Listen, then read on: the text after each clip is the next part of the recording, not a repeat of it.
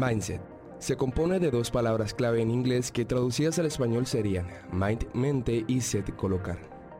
Por lo de mind, ya la tenemos clara, de qué va la cosa, ¿cierto? Se refiere a nuestra mente, a lo que pensamos. ¿Y set?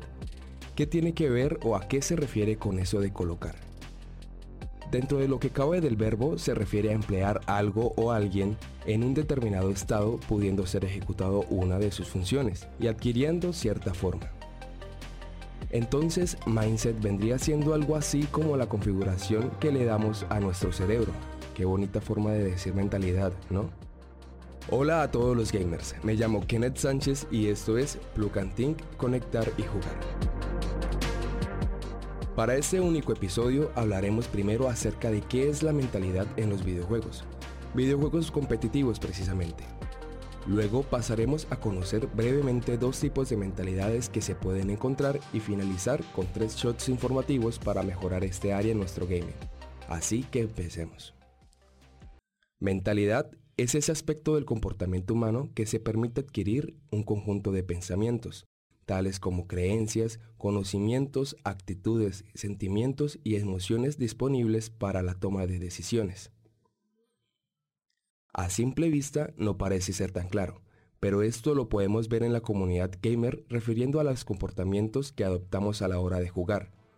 Un ejemplo podría ser cuando juegas algo del género de terror. En estos suele existir una predisposición tensa, la cual potencia nuestros niveles de atención y nos da la capacidad de ser reactivos en pro de ejecutar una acción barra decisión. Definimos sombras, delimitamos espacios y reconocemos peligros mediante la información previa adquirida o in-game, ya que no todos los juegos requieren de experiencia. Eso que te permite jugar de la manera como tú lo haces, ya sea tener las agallas de seguir jugando o como mínimo gritar del susto, eso es a lo que apuntamos con la mentalidad. Dependiendo del juego pensamos diferente. No vas a jugar Stardew Valley con la intención de estresarte siendo un juego de gestión con la temática en una granja. O vas a jugar Doom, por ejemplo, con el objetivo de esconderte, siendo que claro, en Doom, bueno, en Doom destrozamos todo lo que se mueve. Para los videojuegos competitivos la situación no es diferente.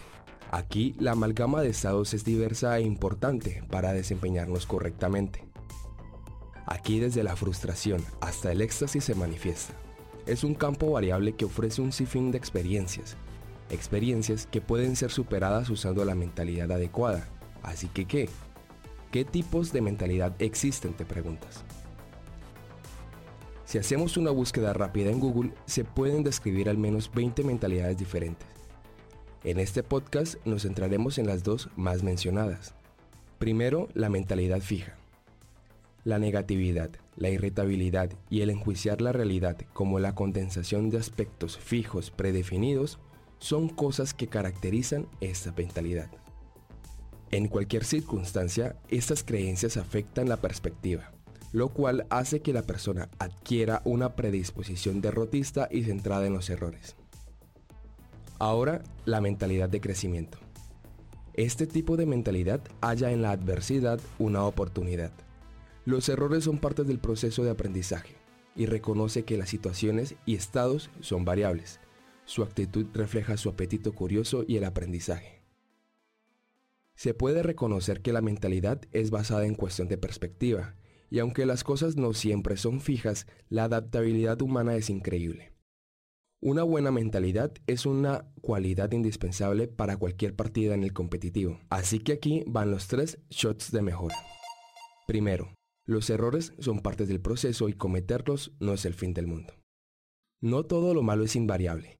Con práctica adquirirás habilidad, así que usar de manera asertiva la experiencia en la que fallas puede ayudar a incrementar la adaptabilidad en tu gaming. Segundo, el estrés existe y saber gestionarlo es clave. Las partidas competitivas suelen traer mucho estrés el estrés es ese sentimiento que aparece cuando te encuentras en una situación a la que no estás familiarizado. Por tanto, no dejarse llevar es importante. Cierra los ojos y respira hondo unos segundos y a darla. Por último, tercero, tus necesidades son importantes. Cosas como dormir, comer y estar bien es esencial para que tu buen juego se desarrolle. Ejercítate. Haz tus deberes académicos o laborales antes de jugar. No sirve de mucho que estés preocupado antes de jugar o incluso después. Eso se acumula y puede hacerte una mala pasada. Como puedes ver, la perspectiva puede ser una herramienta muy útil. Prácticamente puedes lograr lo que quieras. Puedes alimentarla exponiéndote a diferentes situaciones, no solo en los videojuegos, así que échale mente. Eso es todo por ahora, fue un gusto ser escuchado por ti, Podcast Escucha. Mi nombre es Kenneth y esto fue Plug and Think.